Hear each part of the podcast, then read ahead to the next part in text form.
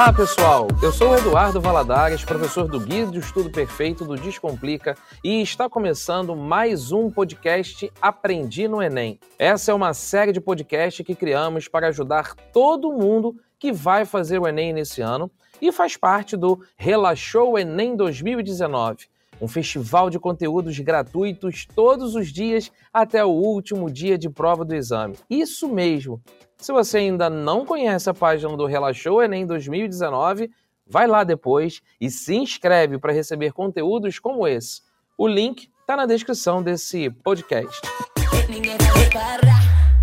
Bom, pessoal, já falando nisso sobre o nosso podcast, o episódio de hoje é sobre como fazer a prova do Enem na prática? Isso mesmo, a gente precisa falar sobre estratégias e imprevistos no dia da prova.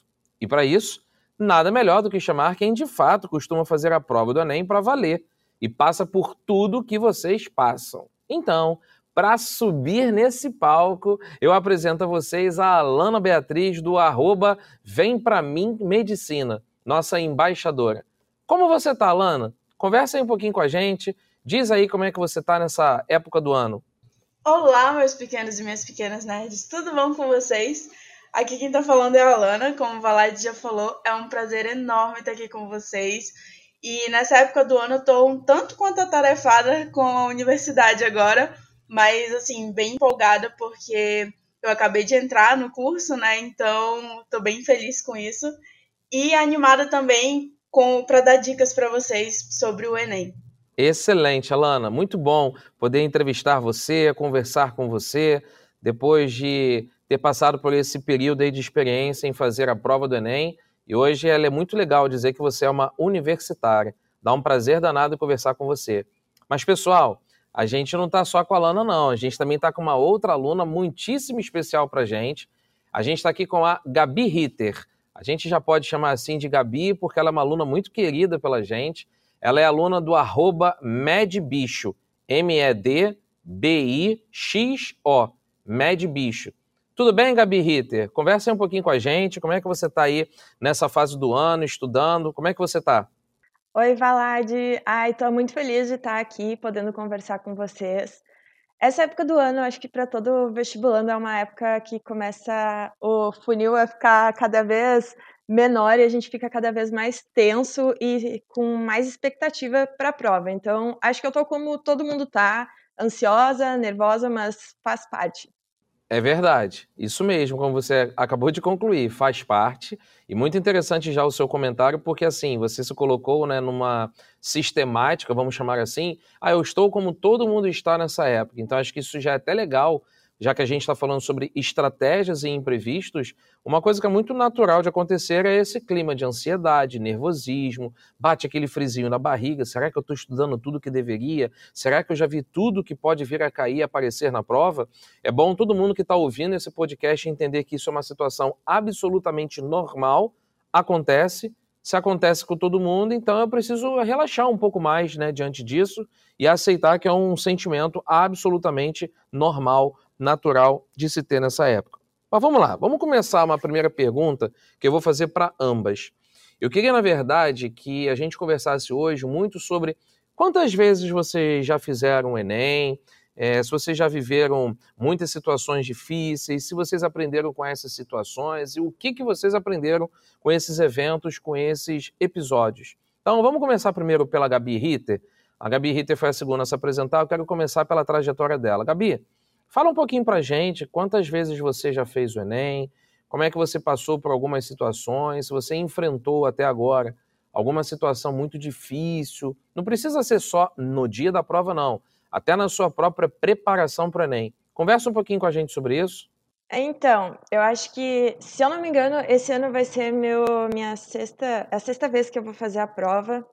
E eu tenho uma questão com a ansiedade, a ansiedade mexe bastante comigo e o meu maior desafio é conseguir controlar ela.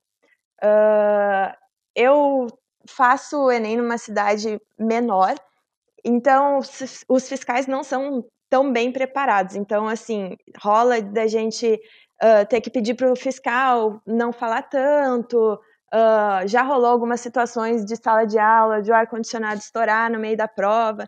Então, já rolou muito imprevisto e o que eu aprendi com isso foi que tá tudo bem, é só mais um dia e no fim tudo vai dar certo.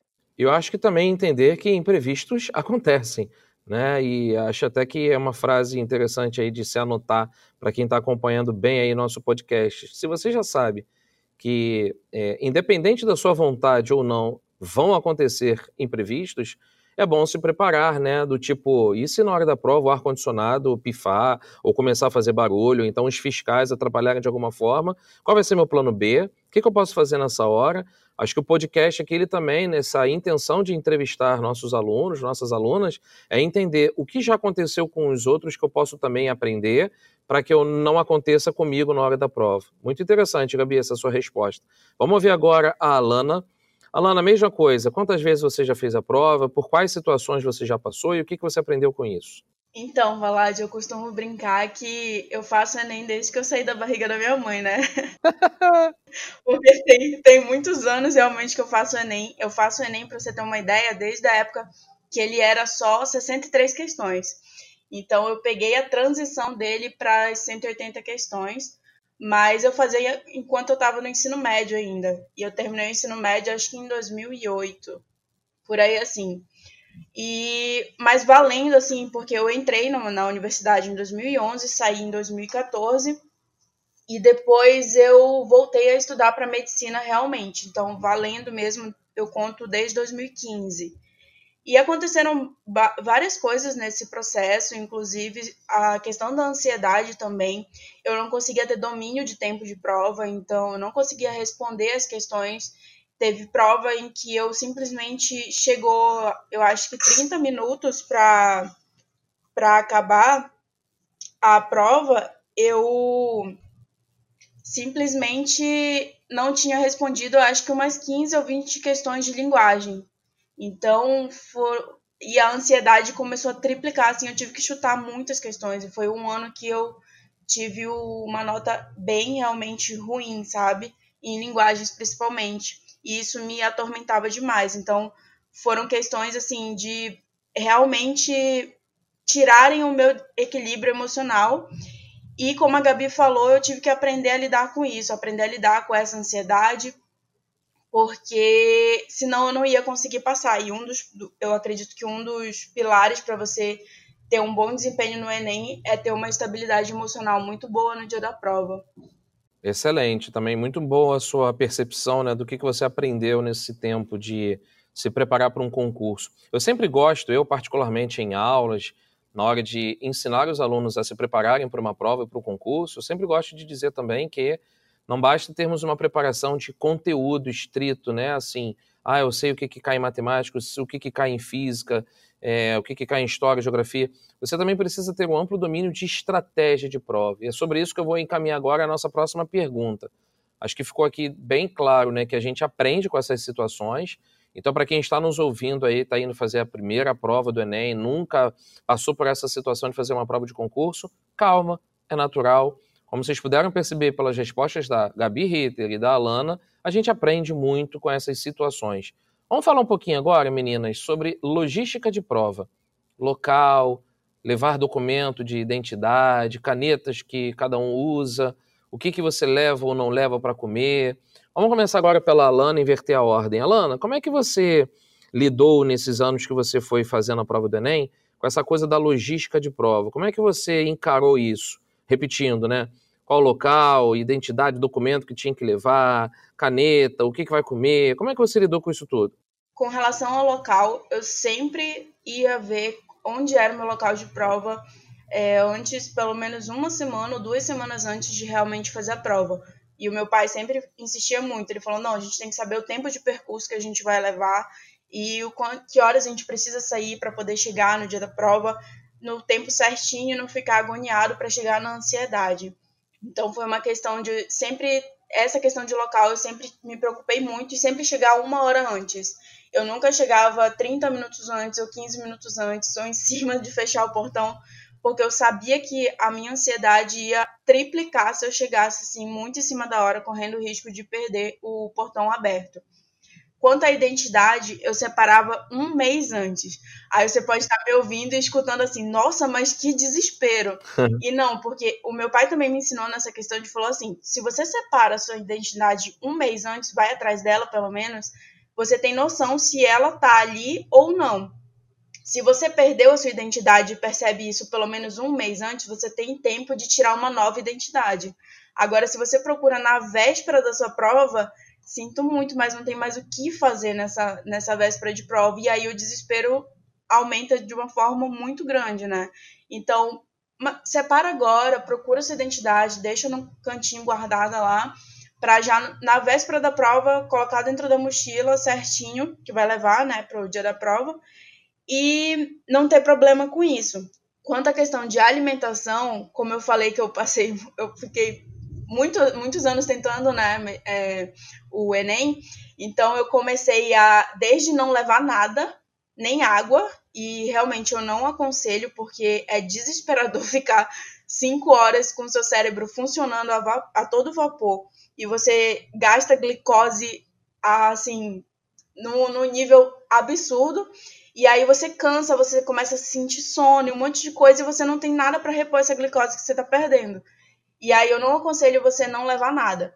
E eu também já fui o tipo que vai assim, saiu para acampar durante um mês, sabe? Que vai com cheio de, de batatinha, de biscoito, de não sei o quê. Parece que vai acabar o mundo enquanto eu tô fazendo o Enem.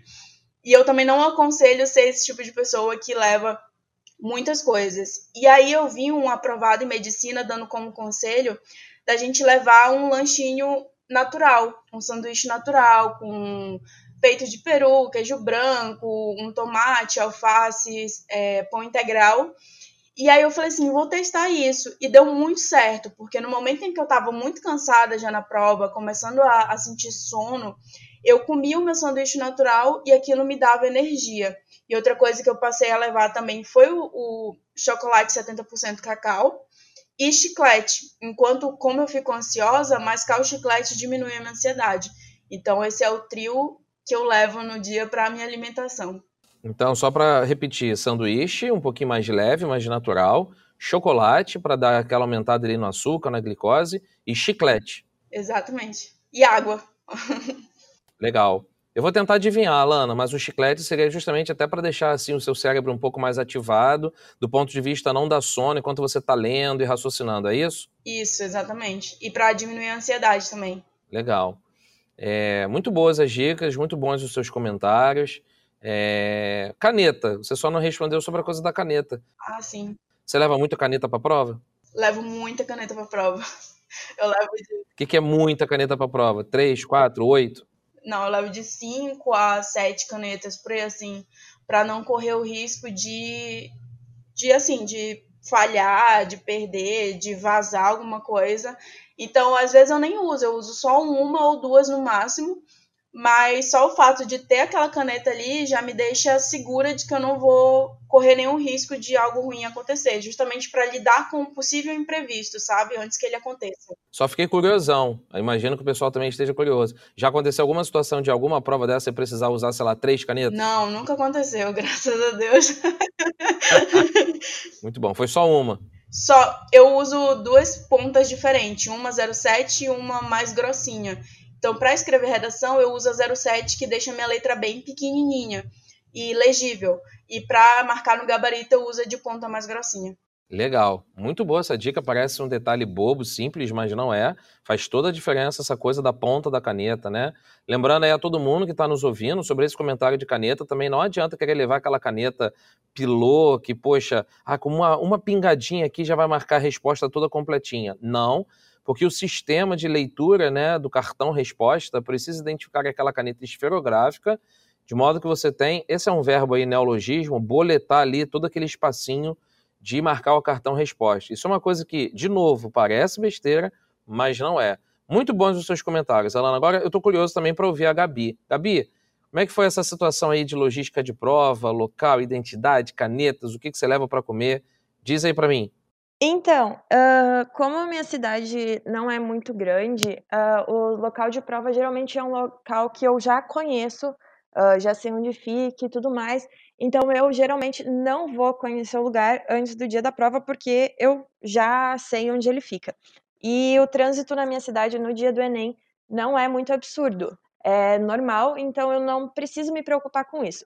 Mas eu sempre procuro também chegar uma hora antes, porque eu tenho muito medo de esquecer de alguma coisa. Então, se eu chego uma hora antes, eu esqueci, eu já esqueci uma vez a identidade. Não era no Enem, era no vestibular que ficava a 40 quilômetros da minha casa.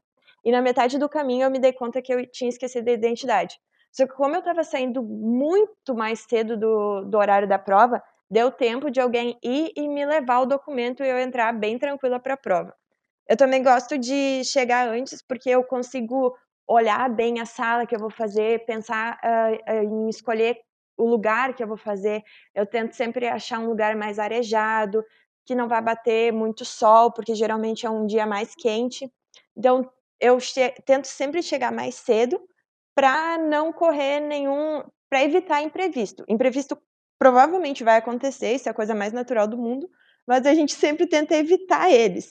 Uh, sobre canetas, eu também eu também sou do time da Alana que, que leva muitas. e e eu gosto de ir testando elas. Então, eu tô numa fase do ano que eu começo a comprar canetas e canetas e canetas para ir testando e vendo onde eu acho melhor de escrever a redação. E gosto de usar uma ponta mais grossa também para passar para o gabarito, porque facilita e a gente economiza tempo. Uh, sobre o que levar para comer. Eu sou a pessoa que leva o piquenique pro Enem. Uh, como a ansiedade é uma coisa que me atrapalha muito, eu descobri na comida uma maneira de eu me sentir mais uh, confiante para fazer a prova. Porque eu sempre tinha medo de, ah, e se eu ficar com sono? Bom, aí eu vou ter alguma coisa, sei lá, um chocolate ou um refrigerante de cola, para não falar a marca, uh, para me tirar o sono. Ah, e se eu tiver com, sei lá, tiver cansada, tá, daí o máximo chiclete vai vai me despertar. Se eu tiver com vontade de comer alguma coisa salgada, eu tenho salgadinho.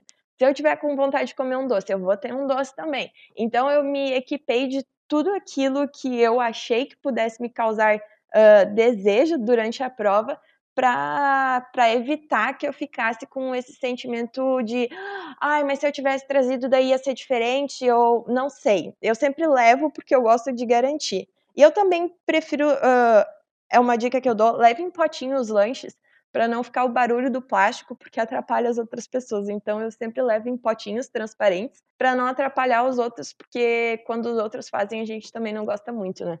Muito bom, muito bom, muito legais esses comentários que você fez, principalmente esse último agora, né? Tem gente que brinca com essa situação do barulho, vou levar aquele biscoito fedorento que incomoda os outros, né? Mas acho que é, não existe a menor razão para que isso seja feito. Muito bom esse seu último comentário, adorei. É, deixa eu é é, é, é, fazer uma pergunta aqui, até um pouco fora do nosso script, mas é que deu vontade de perguntar isso. E se bate essa lerdeza, sono, né, uma letargia assim durante a prova? vocês costumam pedir para ir ao banheiro? Vocês levantam para esticar a coluna? Como é que vocês fazem isso assim no meio da prova? Vocês já passaram por alguma situação dessa? vamos aproveitar o, o fluxo aí. Fala você, Gabi. Acho que é normal a gente ficar cansado durante a prova, porque é uma maratona, né? A gente vai estar tá fazendo 90 questões direto. Uh, no primeiro dia, mais uma redação. No segundo dia, vai ser um monte de cálculo. Então, acho que é natural que a gente fique cansado. Eu já me preparo psicologicamente para ir umas duas vezes no banheiro. Uh, não que eu vá precisar, mas para mim circular, uh, oxigenar um pouco o cérebro, jogar uma água no rosto para poder voltar para a prova com calma.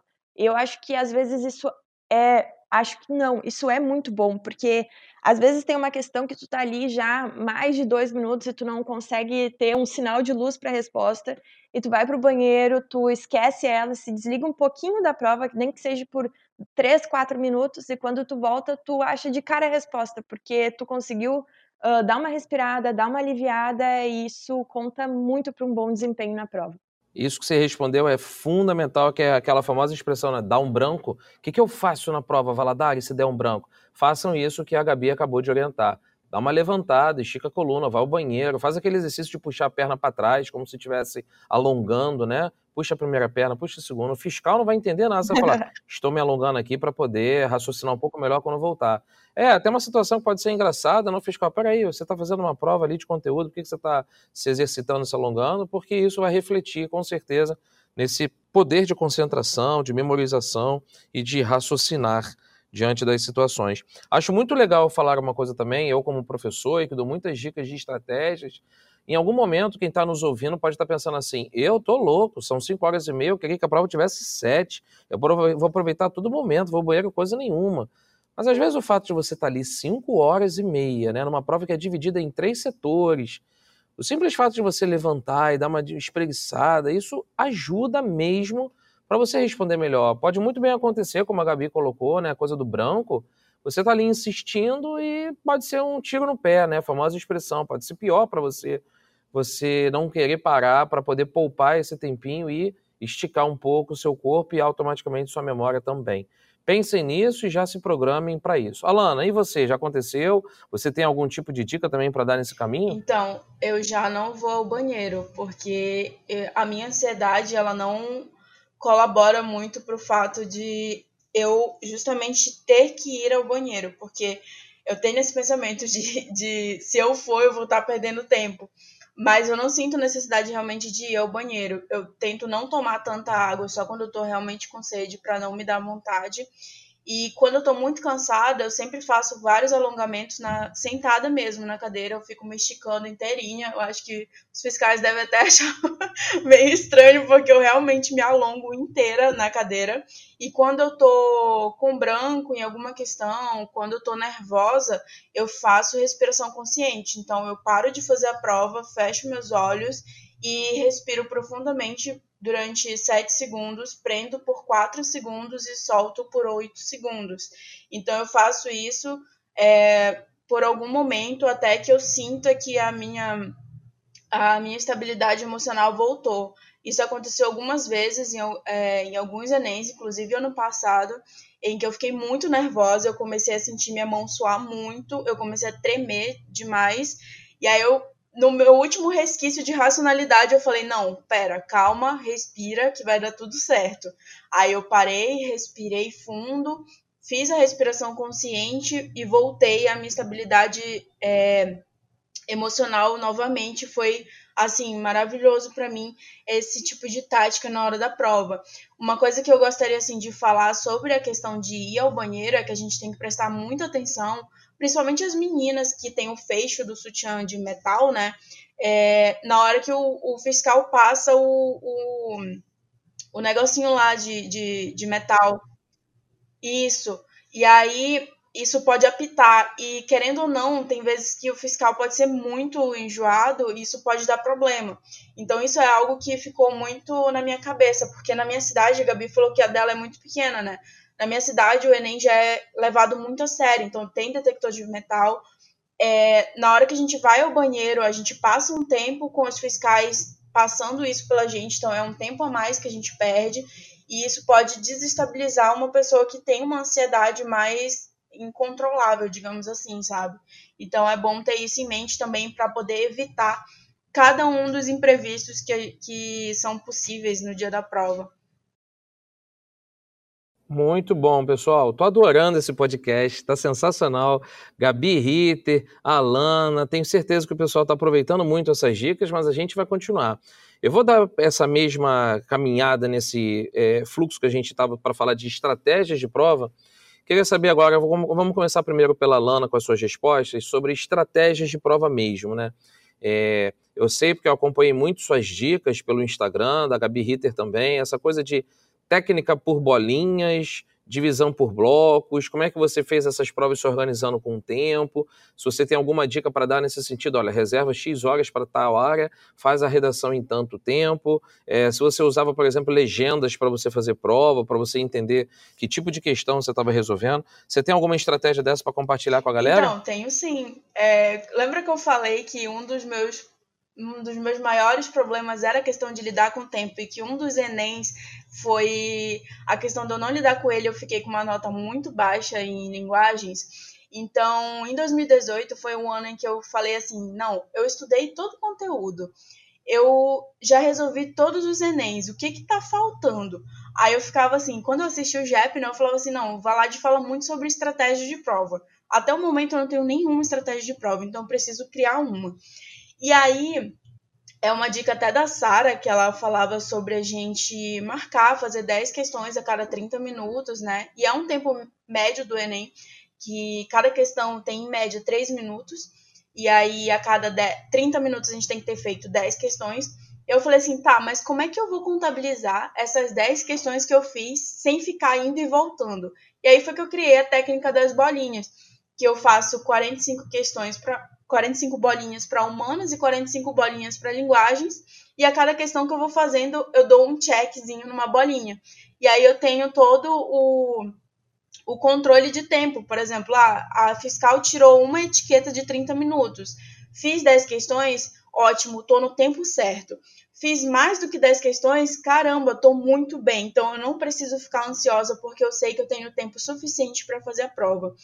E isso é muito bacana porque quando a gente tem essa tranquilidade de saber que está no tempo certo, a gente não fica ansioso para fazer mais questões, porque a gente está assim, vai dar tempo de fazer tudo. Então eu conseguia fazer minha redação em uma hora e meia, porque eu quebrava minha redação também. Também foi uma dica da Sara que eu peguei com ela, de fazer a redação quebrada, digamos assim. Nos primeiros 30 minutos eu faço o meu brainstorming, eu faço o meu rascunho de redação, o meu roteiro de redação, o que, que eu vou colocar na introdução, o que, que eu vou colocar no meu desenvolvimento e o que, que eu vou colocar na minha conclusão. E aí deixo descansar. Depois eu faço 20 questões de humanas. Depois, passados 30 minutos, eu vou mais para mais 30 minutos de redação, que é quando eu faço meu rascunho. Então eu vou quebrando assim a redação, que eu tenho uma noção do, de como eu estou construindo o meu texto. Aí eu posso analisar se eu errei pontuação, se eu errei concordância, se eu errei outras coisas. E aí eu tenho uma, uma noção muito maior do que eu teria se eu tivesse, se eu ficasse bastante tempo, perdendo bastante tempo tentando imaginar o que, que eu iria escrever, porque a gente sabe que quando a gente pega um, um, um tema, nem sempre as ideias vêm de uma vez, e aí a gente fica batendo cabeça, tentando esperar, tentando ver a mágica acontecer para ver se o, a ideia vem, e nisso a gente está perdendo tempo. E também, é, além da gente, da gente ter essa, essa maior noção de tempo, é, dos erros que a gente não comete, a gente evita cometer muito mais erros. Eu, eu consegui subir a minha pontuação na redação por conta disso, por analisar bastante o meu erro na competência 1, principalmente. E é basicamente o que eu faço, separar em blocos também, como a Gabi falou. Eu sempre separo redação 30 minutos, 20 questões, depois redação mais 30 minutos, depois mais 10 questões, depois e vou separando em bloquinhos. E as questões que eu tenho dúvida, eu circulo elas e aí pulo. Eu não fico. Quando eu vejo que uma questão que eu estou em dúvida, eu nem paro para analisar mais aprofundadamente, porque eu sei que eu vou perder tempo. Então era uma questão que bati o olho vi que vai levar muito tempo, eu pulo e deixo ela para resolver no final. Porque é uma estratégia que eu gosto de falar pro pessoal, é assim, resolva primeiro as mais fáceis. Aí as pessoas me perguntam, Alana, quais são as mais fáceis? Aqui você sabe resolver. Porque é nítido que, assim, se a gente for prestar atenção, é, com relação aos alunos, no geral, a gente tem afinidade com questões do mesmo assunto e a gente tem dificuldade de questões do mesmo assunto também. Então, se eu achei aquela questão fácil, pode ter certeza que a maioria das pessoas também vai achar fácil. Então, aquela é uma questão que vai me dar um TRI muito bom. Então, se eu sei resolver, eu tenho que resolver. E quais são as questões médias? As questões que eu sei resolver, mas que demandam um pouco mais de tempo. Então, elas vêm em segundo plano. E por último, é as questões mais difíceis, que é logicamente as questões que eu não sei resolver.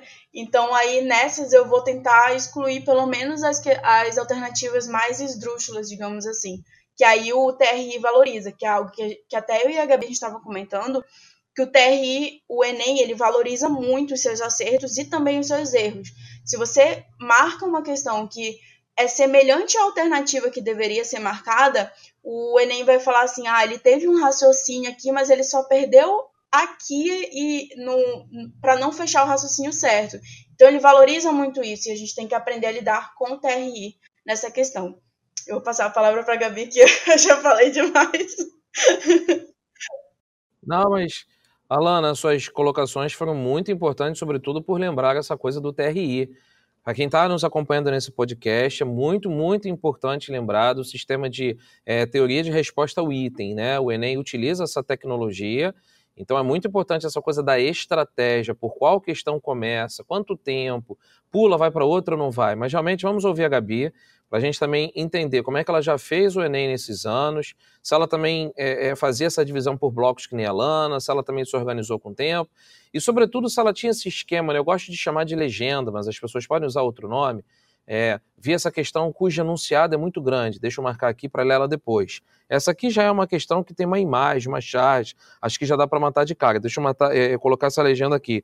É, diz aí, Gabi, você tem alguma estratégia assim, específica para compartilhar com a gente? Então, uh, por muito tempo eu pegava o Enem e saía resolvendo toda a prova, porque eu achei que vinha na ordem e era essa ordem que eu tinha que fazer. Só que eu comecei a me dar conta de que, geralmente, depois de 40 questões em direto, eu começava a cansar e meu desempenho ele caía muito, mas muito mesmo.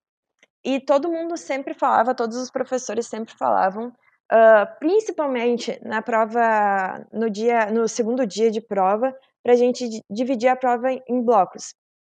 E ano passado eu comecei a tentar dividir em blocos e a resolver em blocos os dois dias de prova.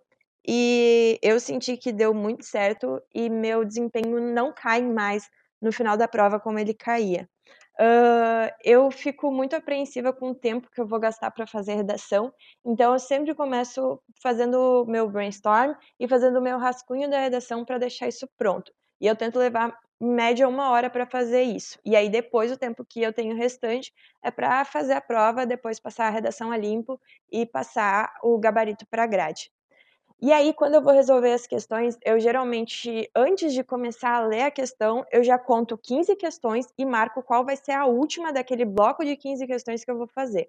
Uh, eu até estava comentando com a Lana, eu acho que tem que ser algo, algo automatizado para ti, para te não perder tempo na prova. Eu ainda estou tentando aplicar a técnica das bolinhas da Alana ainda não é algo que está automatizado em mim, eu ainda tenho que parar, ir lá e riscar, mas eu sei que depois de praticar bastante, a gente consegue fazer isso de uma maneira automática e rende muito.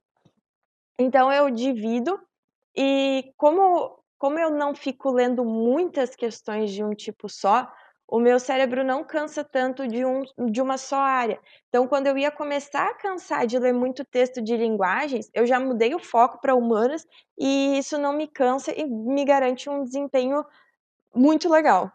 Uh, sobre legenda de prova, eu acho que a gente tem que se preocupar muito com o TRI. O TRI sim vai te valorizar e a gente tem que saber jogar com o TRI.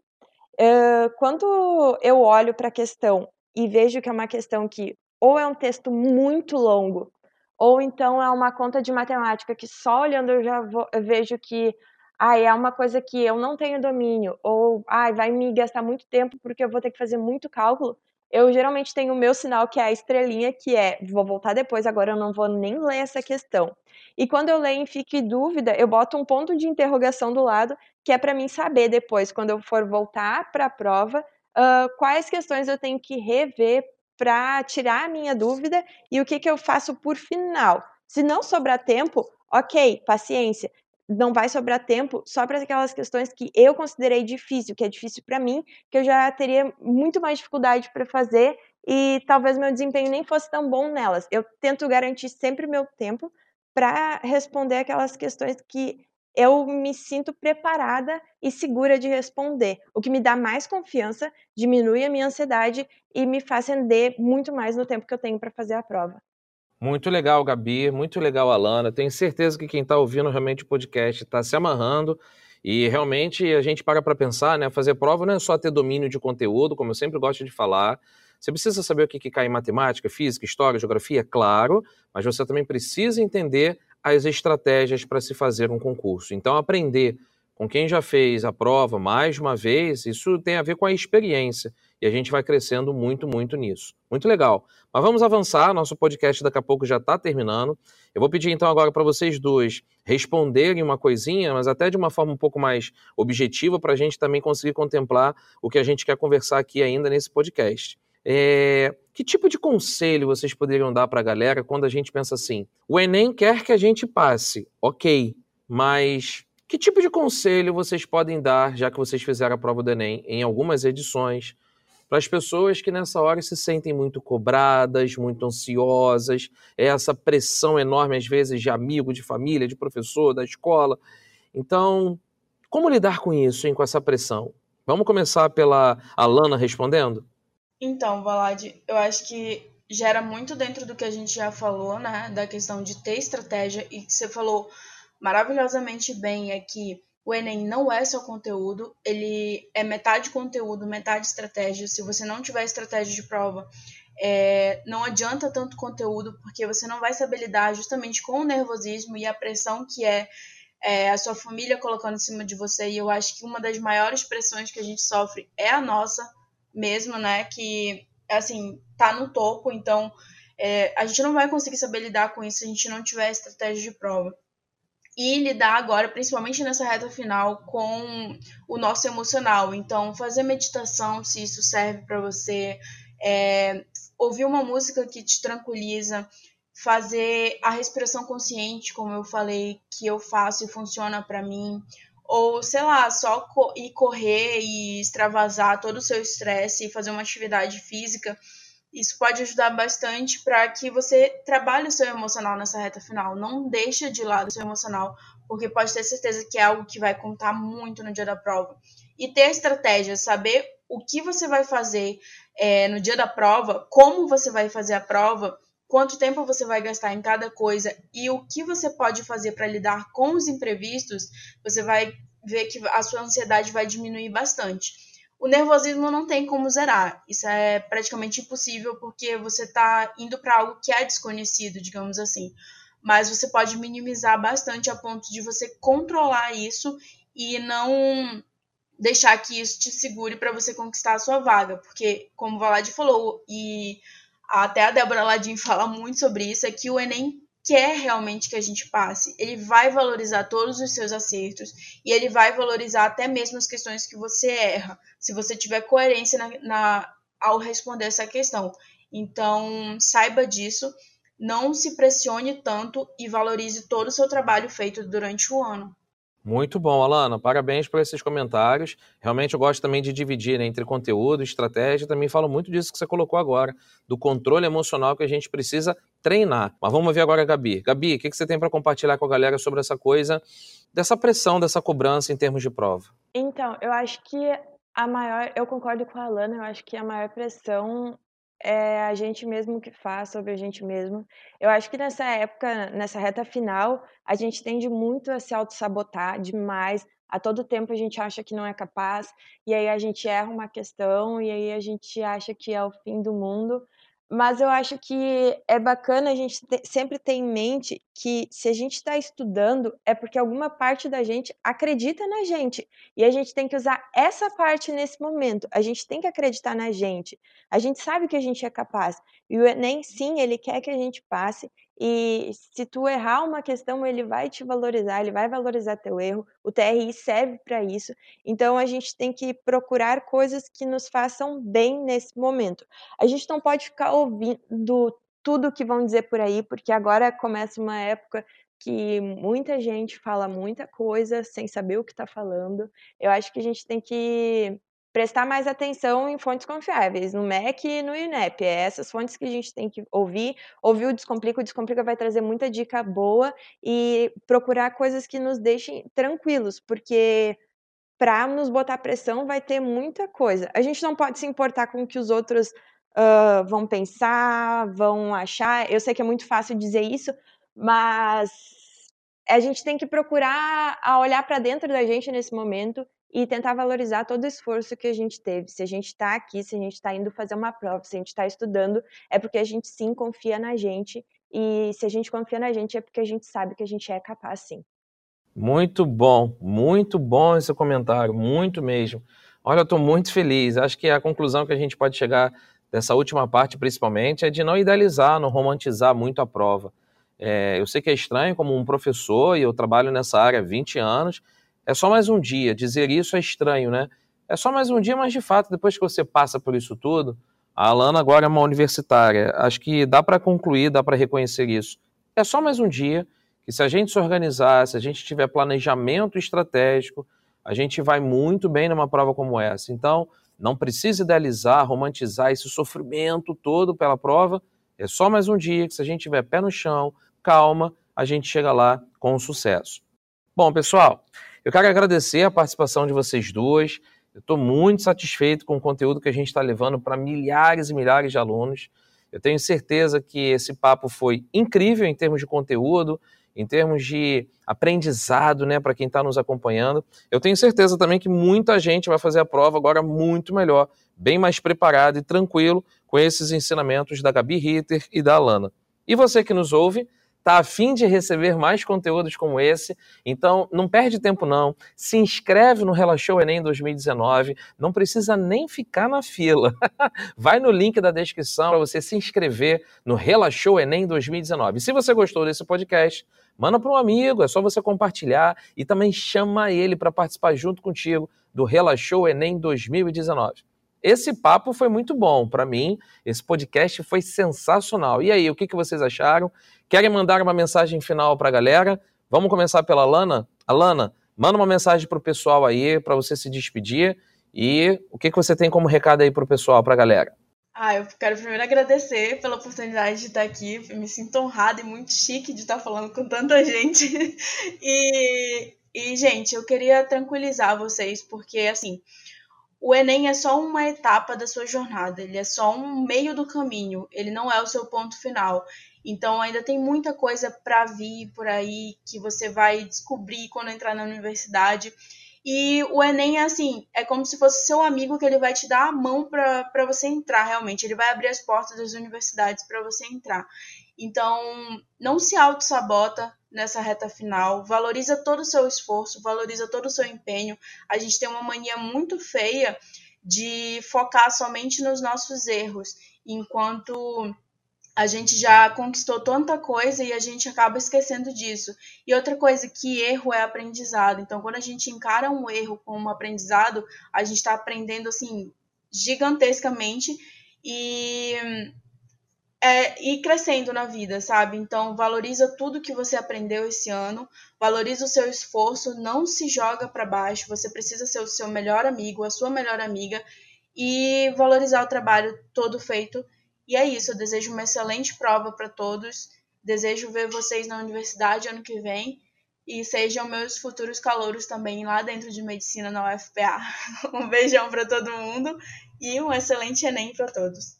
Excelente, muito bom contar com essa vibração de quem já está dentro da universidade. Muito bom mesmo. Parabéns, Alana. Gabi, seu recado aí para a galera. Então, eu queria agradecer pela oportunidade de vir aqui falar e eu queria reforçar um pouco o que o Valade disse no final. Não idealizem a prova, não romantizem a prova, encarem como sendo mais um dia. Uh, olhem para a prova como se fosse um simulado. Uma coisa uh, mais simples, não coloquem esse peso todo, porque a ansiedade diminui muito. Estudem também agora aquilo que vocês sentem uh, segurança, porque a gente precisa adquirir confiança nessa reta final. Se for preciso, faz a pose da Mulher Maravilha todo dia, porque o que a gente precisa nessa reta final é confiar cada vez mais na gente. Eu desejo uma boa prova para todo mundo e muita sorte, muita luz na prova e nessa reta final. Bom, pessoal, muito obrigado mais uma vez, Alana. Muito obrigado, Gabi. Esse podcast é um sucesso. Para a galera, então, compartilhar com os amigos. E até o próximo episódio. Quero agradecer a presença, a participação das duas e dizer para todo mundo acompanhar essas estratégias, reconhecer isso tudo como dicas que elas foram dando, anotem isso tudo e vamos com tudo para essa reta final, acompanhando a nossa programação aqui do Descomplica. Um beijo grande para todo mundo. Até o próximo episódio. Tchau, tchau. Ninguém vai me parar. Descomplicou? Tecou, pô. Ninguém segura não.